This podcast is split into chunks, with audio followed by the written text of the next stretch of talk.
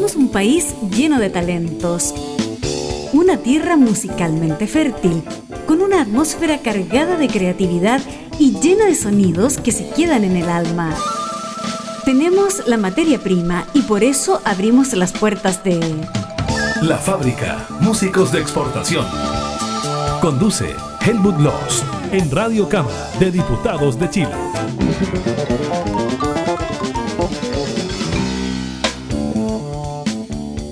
La fábrica les saluda, ¿cómo están? Bienvenidas y bienvenidos a todos los que son de la familia, músicos, agentes culturales o musicales, productores, productoras, periodistas por aquí por allá, colegas de radio, animales de radio. Y a propósito de colegas animales de radio, auditores y auditoras, por supuesto, fans, ellas y fans ellos. Pero a propósito de animales de radio decía, voy a saludar evidentemente a las 30 emisoras asociadas que en 10 regiones de Chile en hasta 49 retransmisiones en 29 comunas del país, siendo 25 de ellas FM, abiertas en frecuencia modulada, y 5 online, pero naturalmente con oficinas en el país, físicas, ¿no? en Chile, y que en las regiones de Antofagasta, Coquimbo, Valparaíso, Metropolitana, de O'Higgins, del Maule, de la Araucanía, de los lagos, de los ríos y de Magallanes, nos retransmiten en distintos días y horarios, a lo largo de unos ocho días en rigor, ni siquiera en la semana, un poco más el periodo de retransmisión. En esta ocasión, todos los que estén profundamente entusiasmados y entusiasmadas con la escena musical independiente chilena, con su historia, y se pregunten, bueno, ¿y esta cosa cuándo empezó? Ah, tenemos al personaje indicado. CFA es la Corporación Fonográfica autónoma. Y en los años 90 ya empezó a hacer lo que hoy en día es muy común. Por lo tanto, tenemos a la persona perfecta para conversar, músico, el bajista, pero sobre todo productor, fundamentalmente, profesor de historia, no podía ser de otra manera porque el sello CFA es patrimonial, ¿o no? Denis, no sé si daño Beitia o daño Beitía. Tú me lo corregirás, Denis, según corresponda. Hola, bienvenido. Hola, ¿cómo están, audio escuchas? Primero que nada, agradecer enormemente la invitación y el interés eh, puesto en nuestro trabajo durante ya casi 30 años, en el cual hemos sido partícipe y parte de, de la historia un poco de la música, al principio sin quererlo y después ya con un poco más de conciencia de ello. Bueno, mi apellido es Daño Beitia, vasco, español. Suponía porque es vasco. Porfiado, dicen por ahí. Sí, y porfiadamente los chilenos decimos daño Beitía o, o, por el estilo, será por Echeverría, ponle tú, y en realidad lo lógico era daño Beitia. Correcto. Eso como datito cultural a la pasada. Pero bueno, el CFA, o sea, la corporación, o el sello independiente CFA, la Corporación Fonográfica Autónoma, tiene toda una historia, incluso partiendo por el nombre, porque el nombre, según tú mismo has declarado por ahí, me contó algún pajarito, he leído entrevistas por aquí, por allá, por la web para preparar la entrevista para la fábrica contigo, a lo mejor era un poco pretencioso al comenzar, o a lo mejor sencillamente era soñador el ponerle un nombre tan grandote, digamos. Exacto. Bueno, como te comentaba hace un rato, eh, nosotros fuimos creciendo con el desarrollo de la industria y, y siempre tratando de hacer crecer la industria independiente nacional y dentro de ese contexto eh, nosotros partimos sin saber mucho cómo hacerlo, sin grandes pretensiones y jugando un poco con el sarcasmo, con las palabras y con lo que había en ese momento. Entonces ahí se nos, se nos ocurrió ese nombre. Bueno, todo surgió post dictadura. Bien sabemos que en la época de la dictadura había muy pocos espacios y muy pocas herramientas para poder desarrollar todo tipo de artes, tanto escénicas como pictóricas como sonoras. Entonces era un periodo bastante comprimido.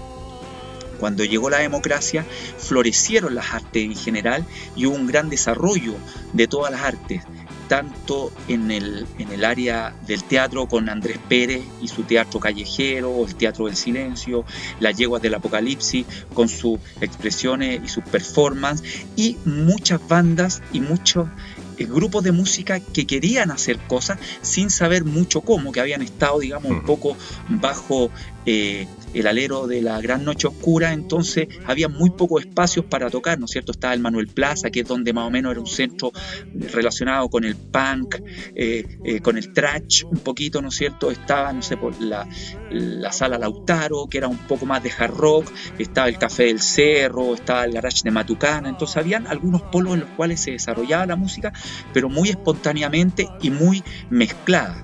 Con todo tipo de, de artes visuales, escénicas y sonoras. Cuando llegó la democracia al país, ¿no es cierto? Hubo, como te decía, este gran resurgimiento y eh, los grandes sellos, en el caso de la música, aterrizaron en Chile. Warner, Sony, BMG, en los cuales dieron un mercado atractivo para poder desarrollar su estrategia económica. Y no solo en Chile, sino que en Argentina, recordemos que en un momento los, 14 países de Sudamérica eran todos dictaduras, por lo tanto estaba todo el arte eh, muy eh, reprimido. Entonces cuando florecieron en, los diferentes países de Sudamérica, eh, después de, la, de cuando llegó la democracia, estos grandes sellos pusieron su ojo y su acento en los mercados locales y Chile no fue la excepción. En ese momento, como para poder desarrollar el mercado local, los grandes sellos desarrollaron subsidiarias. ¿Qué quiere decir eso? Sellos al interior de sellos o eh, líneas de productos, por decir como dicen los economistas, dentro de los sellos, ¿no es cierto? BMG creó eh, Bizarro, Warner creó, eh, no me acuerdo, ¿Mm? y eh, Sony creó Crater. En el fondo crearon varios pequeños sellos y esos sellos a su vez abordaron el mercado local con políticas de multinacionales. O sea, todos pensaban que eran nuevos sellos, pero eran los mismos grandes sellos aplicando su metodología a nivel local. Y esto eh, duró como cuatro o cinco años, en los cuales la mayoría de las bandas más reconocidas firmaron con estas subsidiarias y desarrollaron negocios con estas subsidiarias. ¿Qué significaba? Que en el fondo te ofrecían grabar un disco, hacer un videoclip, hacer una pequeña gira y regalías.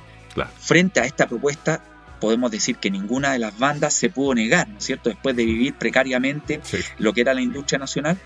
Y bajo esta oferta, muchas bandas y muchos eh, grupos firmaron con estas subsidiarias. Por lo tanto, eh, el mercado fue absorbido, podríamos decir, por estas multinacionales. Esto fue durante cinco años aproximadamente. Ahí entraron bandas emblemáticas como Fiscales, como eh, Ángel Parratrío, algunas cosas de los prisioneros, también Pánico, entre calles, varias bandas bien underground que firmaron con esta multinacional. Pero al poco andar, durante estos cinco años en que el mercado también se estaba en el fondo desarrollando, porque en Chile no existía un mercado, salvo en los 60, en los 70, que habían algunos pequeños sellos, no había un mercado fuerte y poderoso dentro de la escena chilena. Entonces fue más bien un experimento de estas grandes multinacionales y que no prosperó fundamentalmente el diagnóstico que hacemos ahora a la distancia no prosperó. ¿Por qué? Porque las políticas que ellos implementaron en el fondo eran las mismas políticas de las multinacionales, pero a escala local. Correcto. En el cual la industria local no respondió de la forma que ellos esperaban, con el público que ellos esperaban, con la venta de los discos que ellos esperaban. Entonces, lo que sucedió después de cinco años es que estas multinacionales, con sus subsidiarias, se retiraron se fueron y cerraron su oficina y quedó un gran vacío ahí. Y aquí llegó el momento perfecto porque hiciste toda la introducción para el capítulo. Esta es la introducción. Entonces después podemos ir pasando a los capítulos. ¿ah? Lo que quiero decir es que podamos ir alternando con música, Denis, si te parece. Por supuesto. La propuesta que CFA nos manda es en el fondo patrimonial. No necesariamente son temas que salieron ayer o que están a la vuelta de la esquina en el tiempo, da lo mismo. Porque es otra la idea de esta entrevista, específicamente dentro del subciclo, dicho sea de paso, eh, que, con IMI, que es una agrupación gremial, digamos, asociación gremial de sellos independientes, con, la cual hemos ido construyendo este subciclo emergente que a veces hay un capítulo, después pasa un mes, hay otro capítulo, una cosa por ahí. ¿Te parece si vamos a la música? Y después seguimos desarrollando los siguientes capítulos de esta historia que está fantástico. Yo creo que para la gente que ama y se fascina con la escena musical independiente chilena, debe ser un aprendizaje, pero en buen chileno, nos encanta hablar en buen chileno porque nos escuchan afuera también, chilenos que están en el extranjero, a todo cachete. ¿ah? Cuéntanos, por favor, de Haz de Oro. Bueno, vamos a comenzar con rock en inglés de partida, hecho en Chile. Dentro del desarrollo patrimonial que nosotros hemos ido desarrollando, valga la redundancia, hemos puesto mucho el foco en el tema regional. Creemos que la geografía determina al hombre, no solo en su alimento, no solo en la forma de vestirse, no solo en la forma de construir su habitabilidad, sino que también cómo genera música. Y Chile es un país, una larga y loca geografía, ¿no es cierto?, en el cual eh, la geografía determina el quehacer. Y nos hemos dado cuenta y hemos descubierto a lo largo de estos años que las regiones tienen su propia identidad.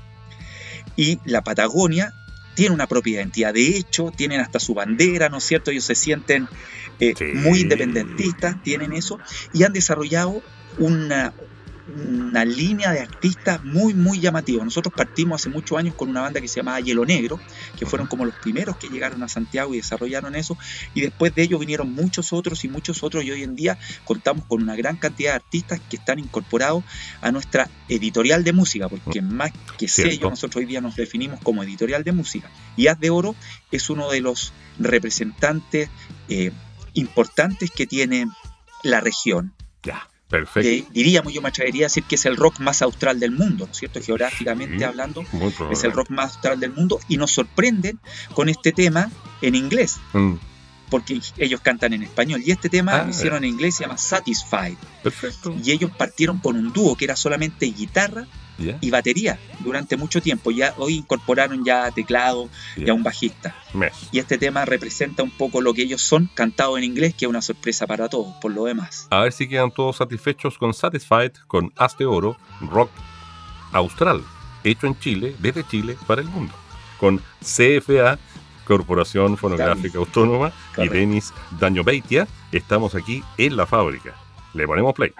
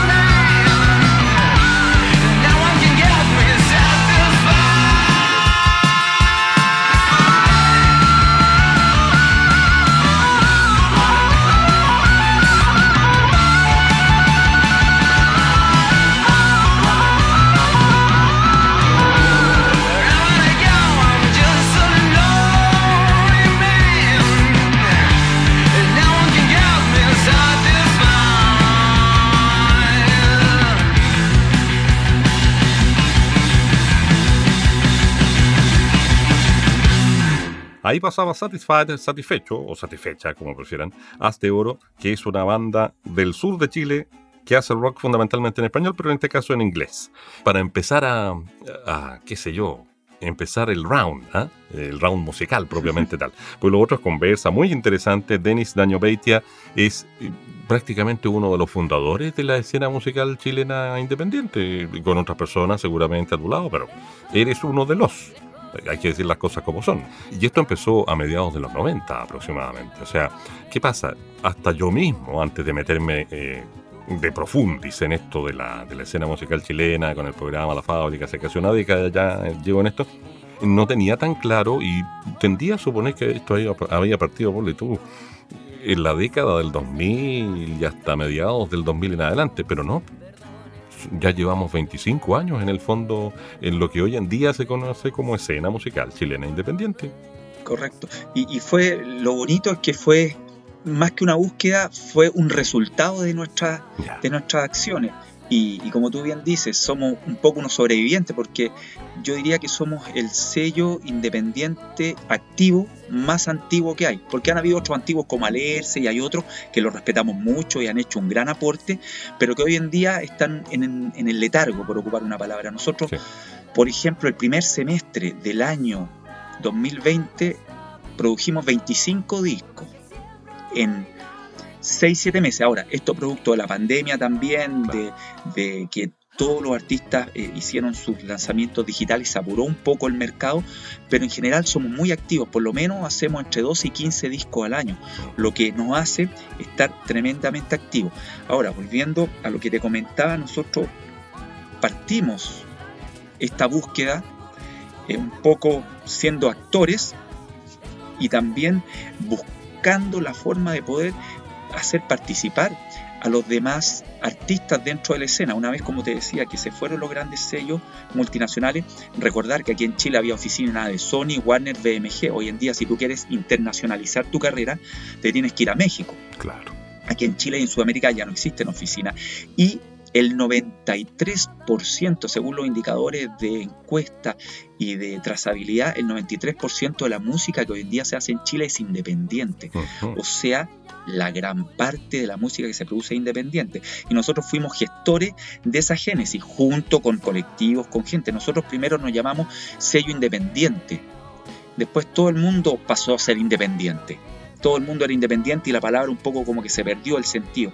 Después pasemos a, desarrollar el término de autogestión con los diferentes actores, con compañías de teatro, con compañías de performance, con artistas de la música, eh, a desarrollar el concepto de autogestión, donde todo el proceso creativo está en manos del artista o del conglomerado de artistas, del colectivo.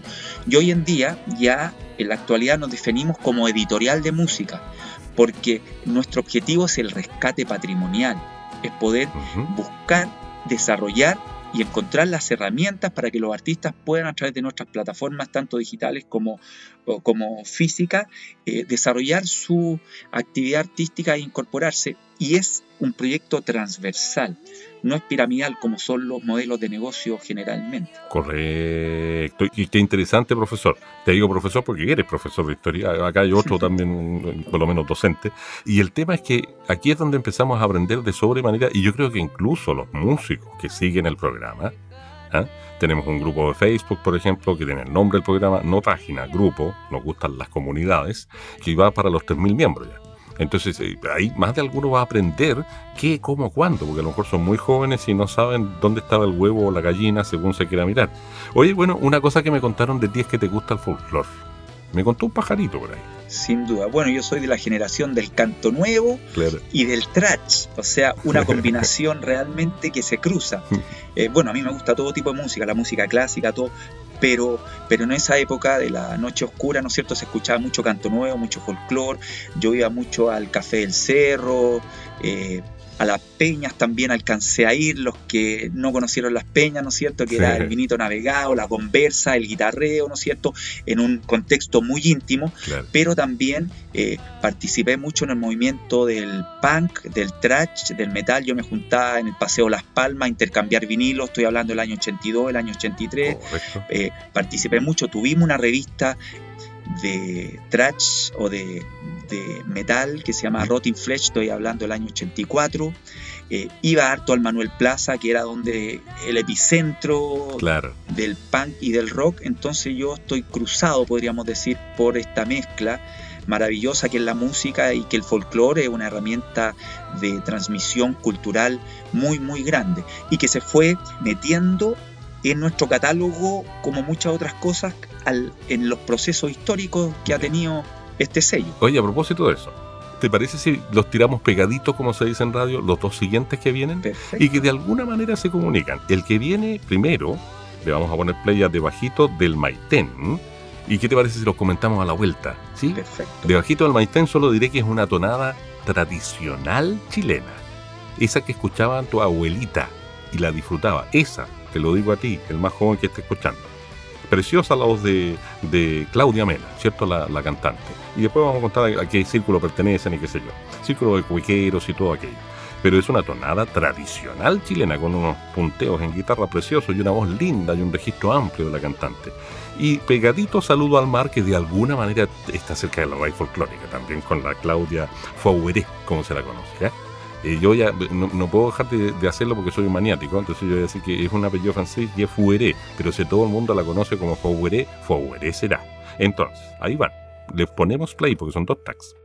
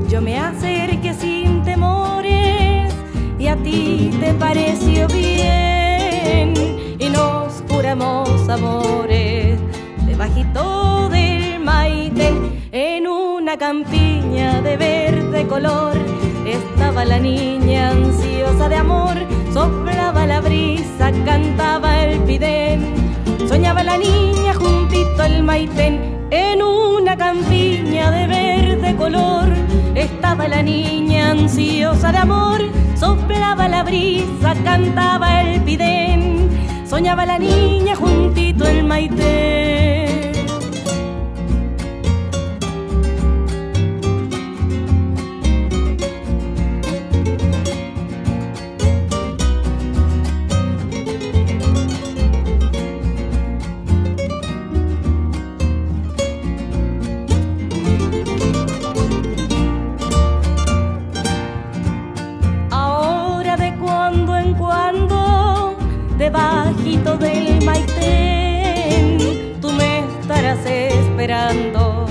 con nuestro amigo el Piden.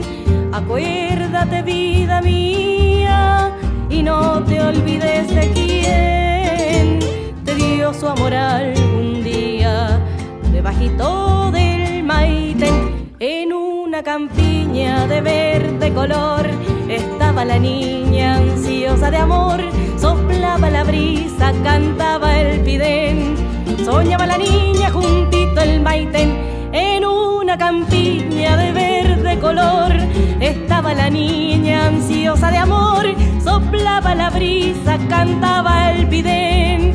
Soñaba la niña juntito el maitén. Soñaba la niña, soñaba la niña, soñaba la niña juntito el maitén.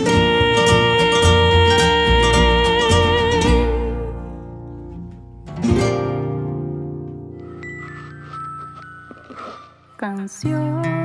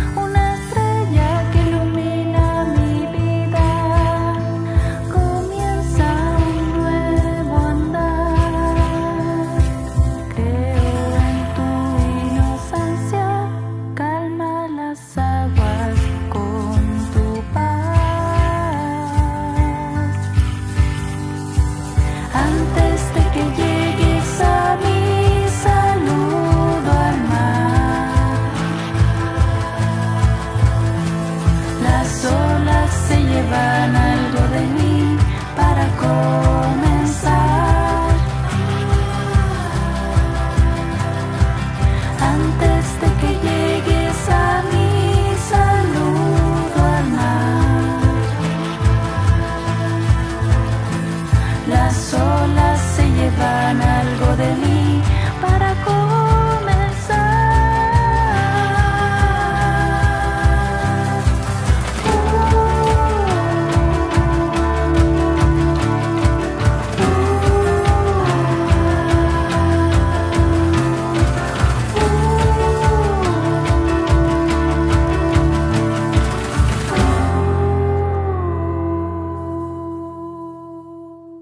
Saludo al mar con Daniela Foueré y Debajito del Maitén con Claudia Mena y Miguel Molina.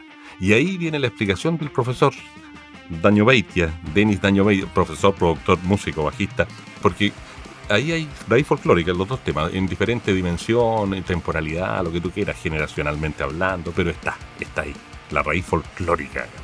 Mira, una de las cosas bonitas que tiene el sello es que precisamente ha ido incorporando diferentes corrientes musicales. Nosotros partimos con, en el principio de la década de los 90 con el punk, y con el rock porque era lo que había para echar mano en esa época, ¿no es cierto? Porque era actitud, queríamos crear un sello, no teníamos la herramienta, en esa época no había tecnología, se grababa en cinta, entonces los que estaban más dispuestos fueron los punk y los rockeros porque había poca pretensión, el, sentido era comunicar, más que el tema musical, ¿no es cierto?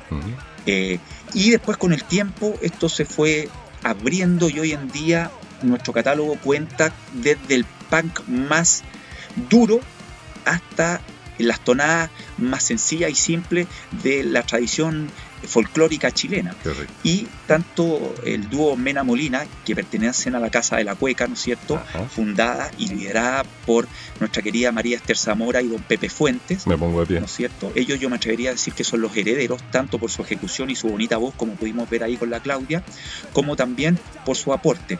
Y lo mismo con Daniela Fauré, cantautora de San Joaquín, que se incorporó a nuestro catálogo hace varios años ya y que también aporta esa sensibilidad, el lado femenino también y esa suavidad que todos necesitamos en algún momento del día. Así que han sido un, gran aporte a, nuestro catálogo que tiene ese estigma de ser un catálogo de rock duro. Pero si uno lo investiga, yo diría que cerca del 30 o el 40% de nuestro catálogo es folclore, es música de raíz o también eh, un poco de blues, o otros estilos musicales. De hecho, aquí vamos a ir con lo que yo considero, no sé qué opinas tú, pero yo considero que es un cover clásico. Un cover hecho por músicos chilenos que en cuanto cover, o lo que es un cover, una versión, una reversión, clásico por sí mismo y que le da otra vida, otro nivel de energía a la canción que el dúo dinámico en los 80 o 90, por ahí, comienzo de los 90 tal vez, hizo inmortal, sobre todo por una relación con una película muy buena, que sé yo, que sé cómo que todo el mundo se acordará y tendrá recuerdos conectados y linkeados por aquí o por allá. Pero la canción es inolvidable, identificable hasta decir basta. Y después te propongo de nuevo que hagamos una parejita. Vamos a ir con, y por favor preséntalos tú. Y después de eso, a propósito de blues, viene un blues muy bueno, pero muy bueno. Aquí este dúo de canciones, a la hora de volver a la música popular urbana, llámale tú así, no voy a decir comercial, urbana, es como un churrasco palta, por decirlo de alguna manera. Te dejo el micrófono para que presente los dos que vienen, por favor. Bueno, es un gran y tremendo honor presentar a los socios fundadores de CFA, artistas de larga data, uno de los fundadores, diría yo, del PAN chileno, Fiscales Ad hoc, con el tema Resistiré. Y después. Y a los revoltosos, que también son padres del rockabilly, fundadores de ese movimiento con 30 años de larga trayectoria con el tema Buenos Días Blues. Entonces, vamos con fiscales y con los revoltosos. Eso, los fiscales primero y después los revoltosos. Resistiré primero y Buenos Días Blues después. Buena mezcla, buena mezcla. Ahí va.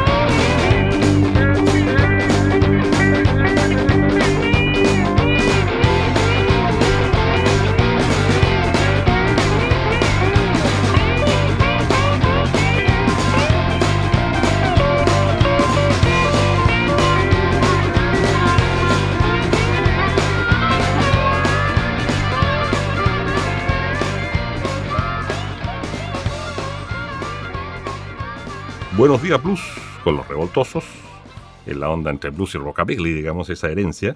Y justo antes, los fiscales ad hoc con su tremenda, impresionante versión de Resistiré. Uf, es como tomar al dúo dinámico con ese Resistiré mm, mm, y darle otra vida, una nueva vida, una regeneración para una nueva generación. Esa es la gracia que le encuentro yo a esa versión. Y además que calza perfecto con el discurso que tiene esta banda punk, También es cierto. ¿no es cierto? Oye, y bueno, una de las cosas que se verifica en el trabajo de la Corporación Fonográfica Autónoma, el sello independiente CFA, es que mm, ha ido teniendo una participación al punto y un desarrollo, más que una partici- un desarrollo, tú mismo lo dijiste, o sea, hoy día se consideran, se autoconsideran ustedes y los consideran como una editorial. Eso supone un crecimiento, supone una, una quema de etapas. ¿Cómo lo has vivido tú y lo han vivido los que dan vida a CFA? Mira, yo veo principalmente dos etapas. ¿Ya? Una es el desarrollo tecnológico, porque la música va muy de la mano con la tecnología. Nosotros, cuando partimos el sello, grabamos en cinta, no existía otro modelo de trabajo. Grabamos nuestros primeros discos, los hicimos en cassette y en vinilo. Y grabamos en cinta Super 8. Después llegaron otros formatos tecnológicos y hoy en día uno puede prácticamente grabar un programa o un disco o una preproducción desde la casa. Entonces yo diría que todo el desarrollo tecnológico nosotros lo vivimos desde su inicio, desde lo que era grabar un disco en cinta y fabricarlo en cassette, hasta hoy en día grabar un tema desde la casa y poder subirlo a plataformas digitales. Mm. Yo creo que eso es una línea de tiempo súper importante también eh, mostrarla porque eh, ha sido un desarrollo paralelo de lo que ha sido el arte con la tecnología, que es súper importante para la música, ¿no es cierto? La tecnología va de la mano con la música y hoy, en día los chicos escuchan música desde el celular. Claro, y lo que me llama la atención, y disculpa que te interrumpa, pero no puedo dejar de decirlo, tú eres no, no eres muy diferente o muy lejano de mi generación, por lo tanto has podido pasar por todo eso que acabas de mencionar, ¿ya? No es menor, se los digo a la gente joven, que evidentemente nacieron digitales. ¿Qué, diablos? Y así es, la, historia avanza. Pero qué tremendo mm, privilegio, ¿por qué no llamarlo así? No sé si tú lo sientes igual, haber pasado desde la condición análoga hasta el mundo de lo digital. Yo creo que es como para poder morirse tranquilo, por decirlo así, de nuevo hablando en chileno, Denise. sin duda, sin duda que ha sido, hemos tenido que ir adaptándonos a la etapa y al desarrollo tecnológico y aprendiendo con ello. Claro. Y, eso también nos ha fortalecido, yo creo, a lo largo de los años. y, en esa búsqueda también, en el aspecto del desarrollo del catálogo, de ir incorporando nuevos artistas, de ir creciendo, partir como independiente, después como autogestionado y hoy en día como editorial de música, incorporando los artistas en un modelo de trabajo y de sello transversal en el cual el artista al incorporarse a nuestro catálogo automáticamente pasa a ser dueño de acciones de un porcentaje del catálogo. O sea, el catálogo oh. es, la empresa, podríamos decir, CFA es un 100% y hay un porcentaje que pertenece a los músicos. Y cada músico que se incorpora pasa a tener acciones, podríamos decir, de ese porcentaje. O sea, pasas a ser dueño solo aportando tu música y tu arte dentro del catálogo. Podríamos decir que es un poco cooperativo, digamos, recordando ese ideal, ¿sí? Absolutamente. Ya. Absolutamente. Correcto, y tú como director ahí evidentemente vas llevando la, batuta ya no, no, no, tanto desde el podio frente a los músicos, hablando de la música clásica, el típico modelo, sino que el director de, de toda esta gestión, de una sinergia, es un liderazgo. ¿ah? Es un liderazgo el que ejerce, en este caso, Denis Daño-Beitia, a quien les queríamos presentar, y todavía tenemos un poco de tiempo para seguir conversando, pero sobre todo queríamos destacar el, la condición, la situación, la naturaleza, el proceso y la condición de fundadora de la Corporación Fonográfica Autónoma, de, derechamente dicho y en pocas palabras, raya para la suma, de lo que hoy se llama la escena musical independiente chilena, como quien dice la EMICH, por buscar una sigla, no sé si la usan, pero es un decir, ¿ya? Eh, eso es interesantísimo. Y de nuevo, vamos por parejitas, si te parece, Denis, porque tú sabes ya cuál es la, receta aquí para que, para que todo salga cuadradito, digamos. Viene Marcelo Varas, se lo escucha y uno dice, este cabro está cantando con su guitarra en una fogata en la playa. Y la eterna, la eterna imagen que viene de, no sé, de los años 50 o 40 en el mundo occidental, por lo menos. Y pegadita va a ir una canción con Mainumbi, que me encanta. Me encanta cuando hay salseros en Chile, que somos tan malos para mover la cadera, ¿no? Y para tocar ritmos un poco más complejos. Y el resto ponga los temas, esto ponga de la frutilla, la crema, eh, la crema chantilly, para que le pongamos play, por favor. Eso, bueno, Marcelo Vara, gran cantautor de larga trayectoria y que ha sido invitado a, tocar con Claudio Narea, ha tenido proyectos con los pipeños, pero siempre él en la búsqueda del mensaje directo y como cantautor también incorporado. Y Mainumbi fue una de, le tenemos mucho cariño porque fue una de las primeras bandas de salsa que se incorporaron a nuestro catálogo y anduvieron muy muy bien, tenían mucha audiencia y están retomando nuevamente eh, ese rumbo de tocar mucho, mucho, mucho y mucho, que es lo que tienen que hacer los salseros, ¿no es cierto? Que es para mojar la bolera, como se dice. Absolutamente. Vamos con Marcelo Varas, gran amigo de CFA y colaborador, y con Magnum B, también una banda para, como tú dices, para mover y para desempolvarnos un poco. Y los temas son Francina con Marcelo Varas y Negocios son negocios, muy buen mensaje, el de la letra, con Magnum B.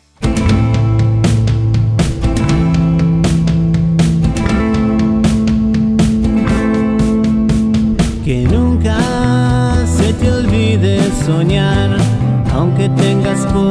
tiempo, el mundo que tú buscas se va si dejas pasar momentos.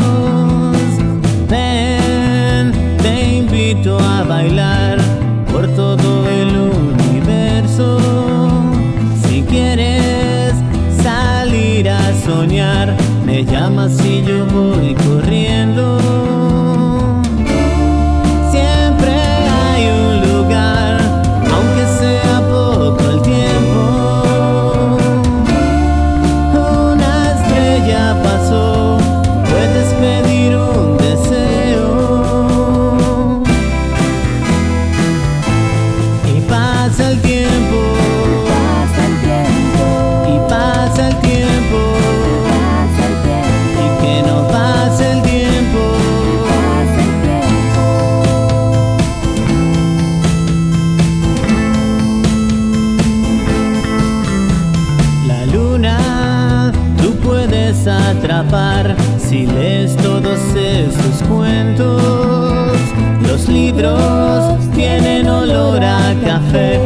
sirven para ir al cielo. Nunca te haría llorar, nunca tendrías miedo. Una estrella pasó, pide todos los deseos. Y pasa el tiempo.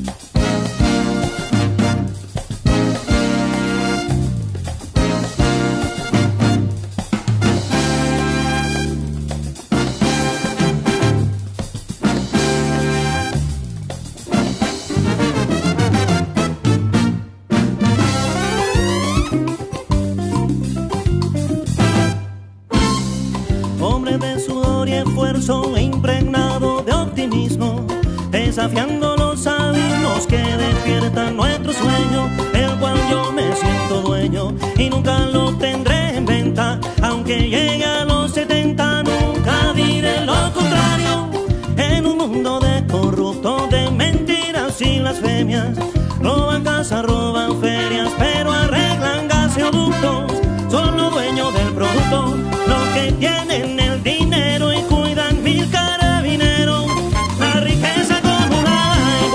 Los negocios son negocios, papi. En la vida y el amor así no.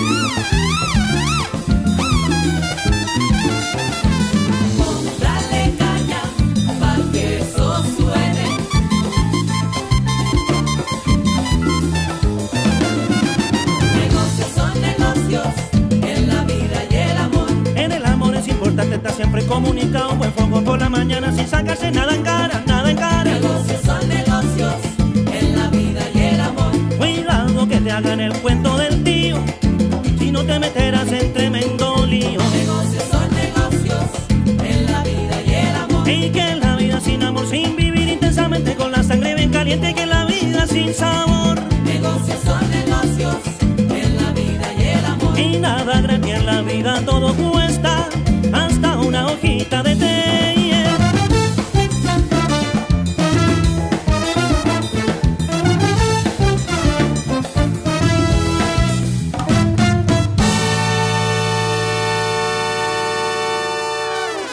CFA, sello independiente, Corporación Fonográfica Autónoma, bueno, editorial musical a estas alturas, y su director Denis Dañobeitia, músico, bajista, profesor de historia, gestor cultural, hace rato ya. Estamos en este programa de la fábrica con ellos, producto de este subciclo con IMI, ¿cierto? La- digamos la agrupación y más que eso, la asociación gremial llamada IMI, Industria Musical Independiente, con estos programas que a veces aparecen estos capítulos que son como los submarinos, emergen y se sumergen, se vuelven a emerger y se vuelven a sumergir. Y mm, los temas que escuchábamos eran negocios son negocios y justo antes Francina, Mainumbi primero, no, Mainumbi recién, ahí sí que me corrijo. Como radial no me puedo permitir eso. Y Marcelo Varas antes. Y nos va a quedar un tema para despedirnos que es lo típico de la fábrica, un tema musical. Siempre nos vamos con música. Pero una de las cosas que quisiera yo preguntarte, Denis, si, si te das cuenta el tiempo se hace nada, pero nada, nada, nada, nada en radio. Tratamos de aprovecharlo al máximo, pero nos quedó clarísimo el origen de todo este gran movimiento que es la escena musical chilena. A todos los que estamos participando, incluido este viejo pelado que lleva el programa, ¿eh? que lo produce y lo anfitrionea, como dicen por ahí. Pero aquí viene el momento perfecto para que, en este caso, el director del sello nos diga dónde, cómo, cuándo, cuánto, a través de qué, acceder, obtener, escuchar, bajar, conocer lo que hace la CFA o el sello independiente CFA. Bueno, nuevamente reiterar el agradecimiento. Sé que el tiempo se hace poco en la radio, hay mucho que contar. Agradecer el espacio para poder contar un poco lo que es la industria hoy en día, el largo camino que ha tenido que recorrer y el largo camino que le toca por recorrer.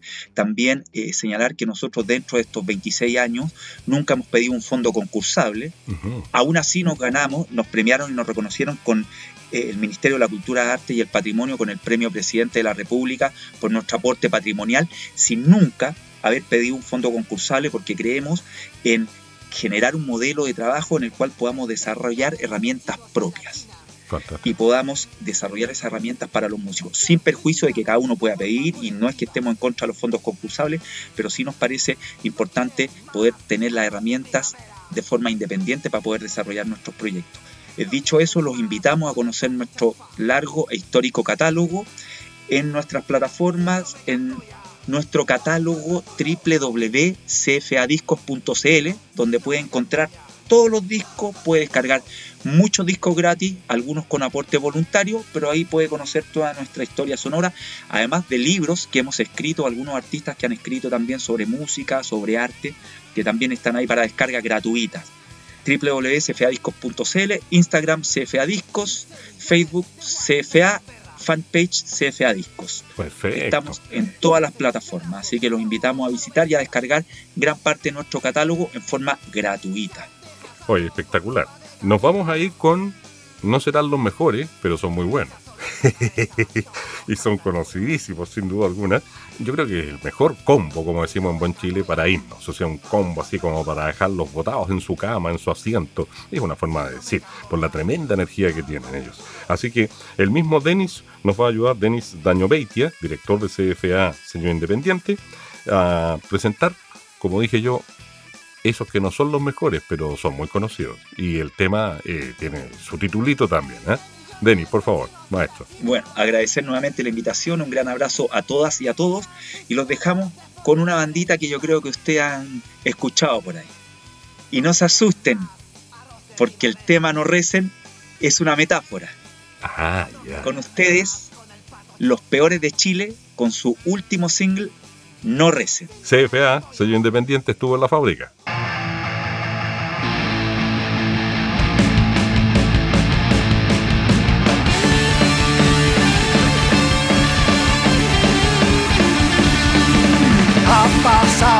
Tiempo, no te quise forzar. Observo mis papeles, no te pude encontrar. Mirando mis bolsillos, siento algo de ti. Por más que quise hundirme, no llegaste a mí. No recen, no recen, no recen por mí. No recen, no recen.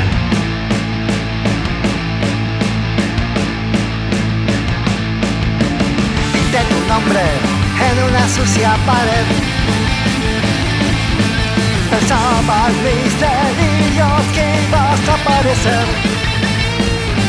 La gente me insinuaba que podías venir. Mentiras disfrazadas que te harán feliz. No recen, no recen, no recen por mí. No recen, no recen.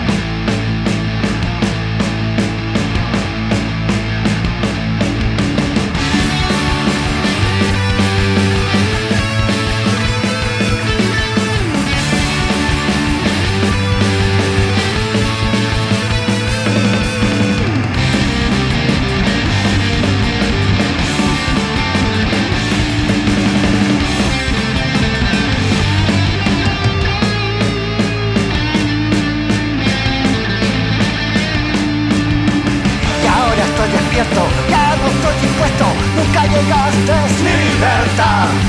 Ahora estoy despierto, ya no estoy dispuesto, nunca llegaste, libertad. No recen, no recen, no recen por mí. No recen, no recen.